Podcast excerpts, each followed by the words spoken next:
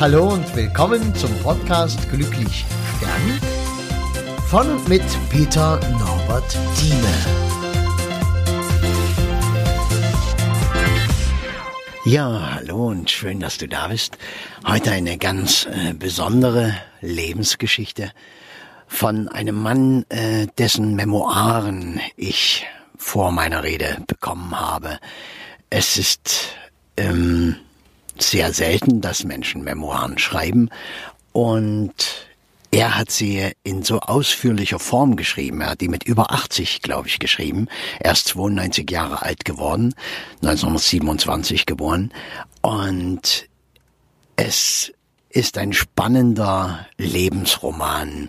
Er hat die Möglichkeit gefunden, es zwar als Autobiografie zu schreiben und dennoch irgendwie immer ein bisschen äh, von außen zu betrachten. Also nicht innerhalb äh, des kleinen Menschen zu bleiben, sondern als großer Mensch das zu schreiben. Ich hoffe, du verstehst ein bisschen, was ich meine, aber du kennst das wahrscheinlich bei dir. Es gibt ja diesen kleinen Menschen, der du manchmal bist, und dann gibt es den großen Menschen, der du in besonderen Momenten bist. Und als dieser große Mensch hat er das geschrieben. Und ein bisschen was von dieser Lebensgeschichte, er hatte also einen Augenfehler zur Geburt. Die Eltern waren bettelarm, konnten das nicht operieren lassen und so ist er erblindet auf einem Auge. Und das Auge stand immer schräg in der Augenhöhle und schaute immer so ganz schräg zur Seite. Nun kannst du dir vorstellen, wie seine Lebens wie der Lebensanfang war, nicht mit Wertschätzung und Achtung von anderen Mitschülern und so, sondern mit Hänseln und ähm, ja klein gemacht werden und ah, der Aussätzige sozusagen. Er gehörte also nie so richtig dazu und ihn hat äh, diese Idee des Nationalsozialismus ganz besonders begeistert, weil äh, irgendwie sprach es ihn halt an, wie viele Menschen damals und er wollte unbedingt in die Hitlerjugend und ist dort auch, dann hat sich an seiner Mutter vorbei, die sehr gläubig war und das nicht wollte, hat er sich trotzdem äh, dort angemeldet. Die Eltern durften dann natürlich auch nichts mehr dagegen sagen. Das hätte ja äh, fatale Folgen gehabt damals, ja, wenn die Eltern sich dagegen stellen. Und dort ist er auch bei Zeiten zu einer Führungsposition aufgestiegen und hat sich dort wohlgefühlt, weil er war dort jemand. Sein Auge wurde übrigens in der Zwischenzeit schon gerichtet, wurde relativ zeitig gemacht, dass es wenigstens gerade ausschaute und nur wer ihn kannte, wusste, dass das Auge nicht funktioniert, sich nicht bewegt, sondern immer nur nach vorne schaut oder ganz leicht nur nach schräg. Man hat es also kaum noch gemerkt, das Manko war behoben. Äh, seine Mutter war 1939, als der Krieg begann, sehr froh und sagte, ach, schön, dass du so jung bist, da musst du nicht mit in den Krieg. Ja, da hat sie sich aber geirrt, wie die meisten Menschen damals, die dachten, das ist mal schnell ein Krieg von einem Jahr oder zwei und dann sind alle wieder zu Hause. Ja, 44 wurde er ausgemustert, weil natürlich wegen dem Auge nicht kriegseinsatzfähig. Das hat ihn sehr geärgert, denn er wollte unbedingt. Er wollte ja sein Land retten und für sein Land kämpfen. Er wollte ja nicht zu Hause sitzen. Und so meldete er sich dann nochmal Ende 44 auf dem Werkheiskommando und äh, sagte, hey Leute, habt ihr mich vergessen? Ich bin doch kriegstauglich. Ich kann Soldat sein. Ich kann hier mitkämpfen. Und äh, auf seinen ausdrücklichen Wunsch hin hat man ihn dann nochmal untersucht und hat gesagt, naja gut, bedingt diensttauglich. Können wir machen. Und so wurde er in den Reichsarbeitsdienst aufgenommen. Er war noch keine 18 und da hat man immer erstmal im Reichsarbeitsdienst angefangen. Und dort wurde er schon kuriert von seiner Begeisterung, von seinem Patriotismus. Er hat einen kleinen Vorgeschmack erhalten, was da wirklich abläuft, was Soldat sein im Krieg tatsächlich bedeutet. Das waren sicherlich die Dinge, die nicht in der Wochenschau kamen, sondern äh, das ist das, wie das real ablief. Mit ganz schlechter Verpflegung. Äh, die hatten als Arbeitsdienst auch lange nicht mehr bloß zu arbeiten, sondern die hatten militärischen Drill und er hatte Glück, einen guten Zugführer zu haben. Es gab andere Züge, da wurden die durch den Schlamm geschleift und alles Mögliche. Du kennst das vielleicht aus Filmen oder anderen Büchern. Ja, es war schon eine harte Zeit. Er hatte, wie gesagt, ein bisschen Glück dabei ist äh, vor der Front entkommen in Polen, wurde dann in die Tschechei versetzt, als er Soldat wurde und war dort auch nur hinter der Frontlinie, denn ehe es so richtig zum Einsatz kam, äh, hatte sich Hitler schon umgebracht und ein bisschen später hat die Wehrmacht kapituliert. Da sollten nun alle in russische Kriegsgefangenschaft gehen, da unten in Tschechien. Und da hat der Kompanieführer gesagt, hey Leute, wir machen das mal nicht so. Bei den Russen will ja keiner sein und äh, die hatten ihren entsprechenden Ruf und nicht zu Unrecht, was die mit Kriegsgefangenen machen und wie die so sind. Und der hat sich mit der gesamten Kompanie, dieser Kompaniechef, mit der gesamten Kompanie zurückgezogen, entgegen der, der Aufforderung, sich zu ergeben, ist auch unterwegs noch in Gefechte gekommen und wollte unbedingt äh, über die Moldau übersetzen, weil dort die Amerikaner sind. Und äh, von denen war ja bekannt, dass die mit Kriegsgefangenen so umgehen, wie sich das gehört. Und ja, in so einem Feuergefecht setzt sich der Junge ab und schwimmt dann mit zwei Kumpanen über die Moldau nackt, die Klamotten im äh, die Klamotten im Rucksack, total durchgefroren, erreicht er mit Mühe nur das andere Ufer, die anderen zwei nicht, von denen hat er nie wieder was gehört. Und findet dann nach einer Weile auch einen Ort und ist dann ganz entsetzt, als er dort ankommt, russisch besetzt. Die Russen lachen ihn letztendlich nur aus, weil er immer wieder sagt, er will in Gefangenschaft gehen und die sehen nur so einen Jungen da sitzen. Ja, grün hinter den Ohren, er sah wahrscheinlich auch jünger aus und die haben den natürlich nicht so als Soldaten gesehen. Er hätte können da schon ja, Zivilkleidung anziehen und nach Hause marschieren. Ähm, wollte er aber nicht. Er war ja da irgendwie verbohrt. Für ihn stand fest, ich muss in Kriegsgefangenschaft, ich bin Soldat. Das war einfach so. Er hätte sein Leben garantiert, wenn er es nochmal erlebt hätte, hätte der das anders entschieden. Aber er wusste es ja nicht. Und so geht's uns allen. Wir wissen nicht, ähm, was dabei rauskommt bei dem, was wir da mit Eifer oder aus unserem jetzigen Glauben heraus fabrizieren. Das wissen wir erst im Nachhinein. Das ist ganz normal. Das nennt man dann Erfahrung. Und wir sind ja vielleicht hier, um Erfahrung zu machen. Ja, er ist dann die Russen, wie gesagt, die wollten den gar nicht. Die haben ihn auf einem Bauernhof in Tschechien abgeladen. Dort hat er ein bisschen gearbeitet, Essen gekriegt, auch Zivilkleidung bekommen. Und die Russen sind dann abgezogen. Und die Bauernfamilie hat gesagt, hey komm Junge, hier hast du ein paar Klamotten, hier hast du ein Brot, lauf nach Hause. Und er ist losgelaufen und kam dann auf die Amerikaner und war heilfroh, als er die gesehen hat. Ja, tschechische Patrouille hatte ihn nämlich aufgefangen und ähm, sind nicht gut mit ihm umgesprungen. Und er kam dann zu den Amerikanern und die haben ihn kurzerhand einfach eingepackt, haben ihn ins nächste Kriegsgefangenenlager gebracht und ähm, dort äh, hat er eine Zeit verbracht. Das war auch gar nicht so schlimm. Die hatten ihre eigene Rationen noch mit und waren ganz gut versorgt. Also Hunger war trotzdem, aber er kennt Hunger in anderen Größenordnungen. Ja. Und dann ging ein Marsch los und plötzlich die Übergabe an die Russen, weil nämlich was alle nicht wussten war, dass die Amerikaner einen Pakt mit den Russen hatten, dass alle Kriegsgefangenen, die sich äh, nach der Kapitulation in Gefangenschaft begeben, äh, den Russen gehören. Und das war natürlich fatal, weil dann sind Tausende und Abertausende in russische Kriegsgefangenschaft gekommen, obwohl sie sich den Amerikanern, den Franzosen, den Briten ergeben hatten.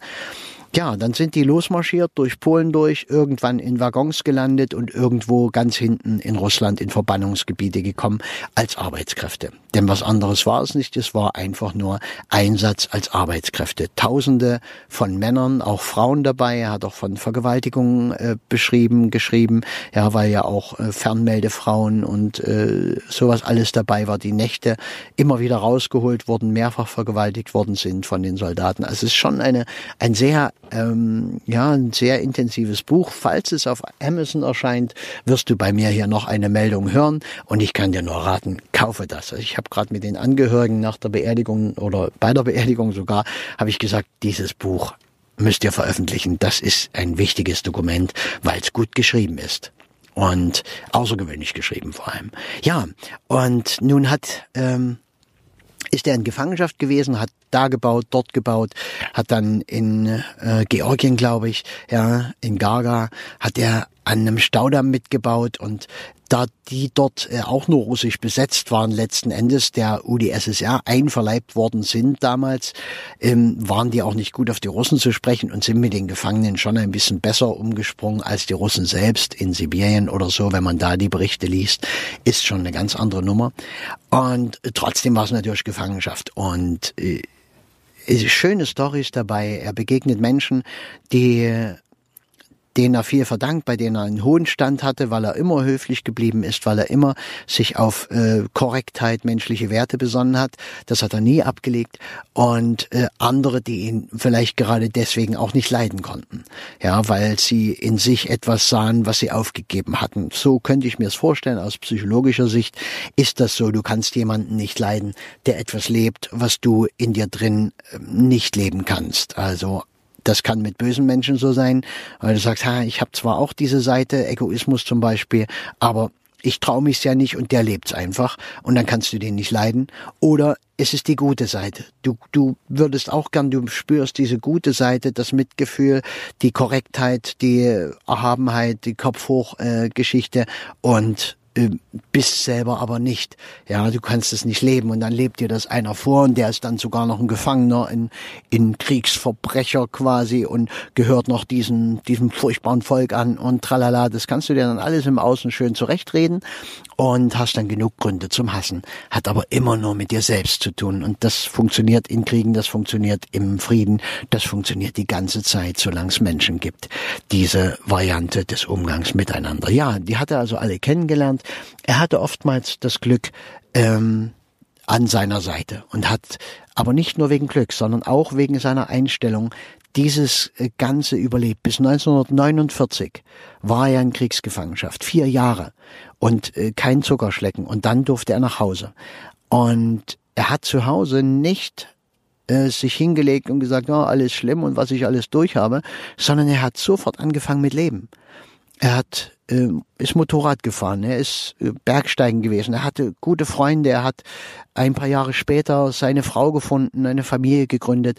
Und äh, nun weißt du, wenn er hat diese Zeit nicht überlebt, weil er sich in Gefühlsduseleien verloren hätte. Und weil er äh, seinen Gefühlen großen Gewicht gegeben hätte, dann wäre der untergegangen. Aber er hat es ja schon als als kleines Kind gelernt, dass äh, er sich nicht auf seine Gefühle verlassen kann, weil dann ist er verloren. Er musste sich auf seinen Sachverstand verlassen, auf äh, rationale Dinge und genauso ist er dann weiter durchs Leben gegangen, vorwiegend rational, aber dennoch natürlich innen drin seine Gefühle. Und so kannte man ihn als einen aufrechten Menschen, als einen Menschen, der der auch voller Liebe ist, nur dass er die Liebe halt nicht mit Umarmungen und Worten zeigt. Er war für seine Kinder da, materiell. Er war für seine Kinder da, indem er sie erzogen hat, indem er ihnen Wege geebnet hat und ihnen gezeigt hat, so geht's lang im Leben.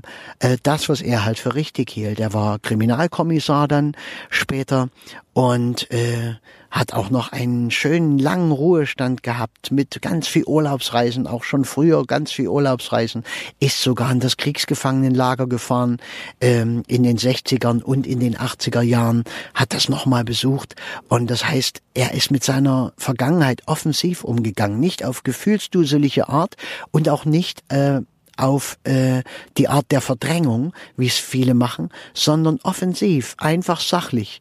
Seine Vergangenheit ist seine Vergangenheit und jetzt ist jetzt. Und das ist eine sehr gesunde Lebenseinstellung. Ja, und deshalb erzähle ich dir auch diese Geschichte. Äh, er war auch ein sehr selbstbewusster Mensch, das hat er auch von klein auf gelernt, nach dem Motto, ich bin, wie ich bin und fertig. Und wer mich mag, mag mich, wer mich nicht mag, mag mich nicht. So einfach war das. Und äh, er ist davon ausgegangen, meins ist richtig, meins ist gut.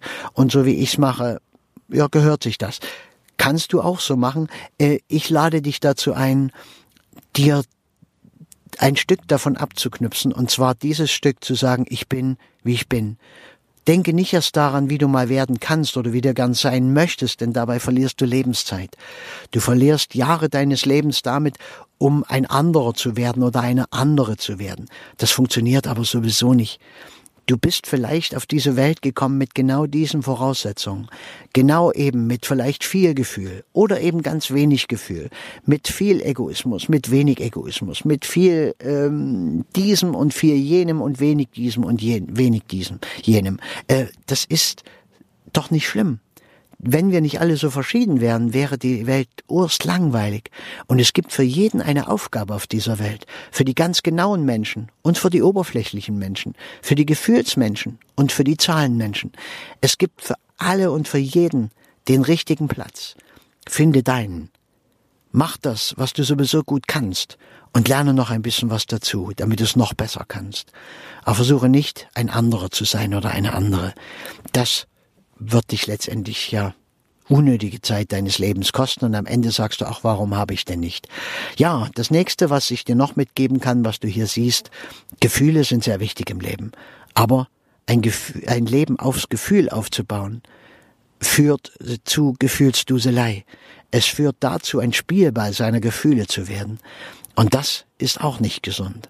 Es gilt, das richtige Maß zu finden, voller Gefühl zu sein, schön auch, wenn du jemand umarmen kannst, wenn du mit Liebe sprechen kannst, wenn du das leben kannst und schön, wenn du auch in Momenten sagen kannst, ja, ich stelle mich jetzt ein Stück neben mich und ich beobachte mich. Und das ist jetzt dieses Gefühl, was gerade in mir hochkommt.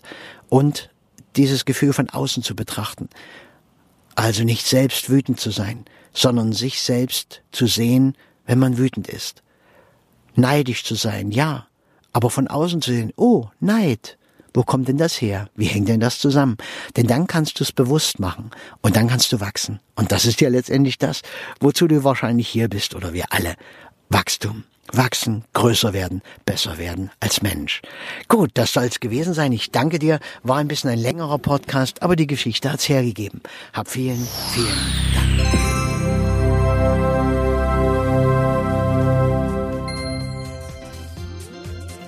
Ja, und das war's auch schon wieder. Wenn du irgendwas wissen magst, was schreiben magst, Kontakt aufnehmen magst, am besten über www.peternorbertthieme zusammengeschrieben, einfach ohne Leerzeichen, ohne alles.de. Und ich würde mich freuen über einen Kontakt, auch was du zum Beispiel von meinem Projekt hältst, Glücklich sterben, was ja nun langsam schon gewaltige Ausmaße annimmt einfach die Bestattungskultur im Abendland zu verändern. Ich finde es eine geniale Idee. Vielleicht bist du mit dabei. Schauen wir mal. Ich danke dir. Mach's gut.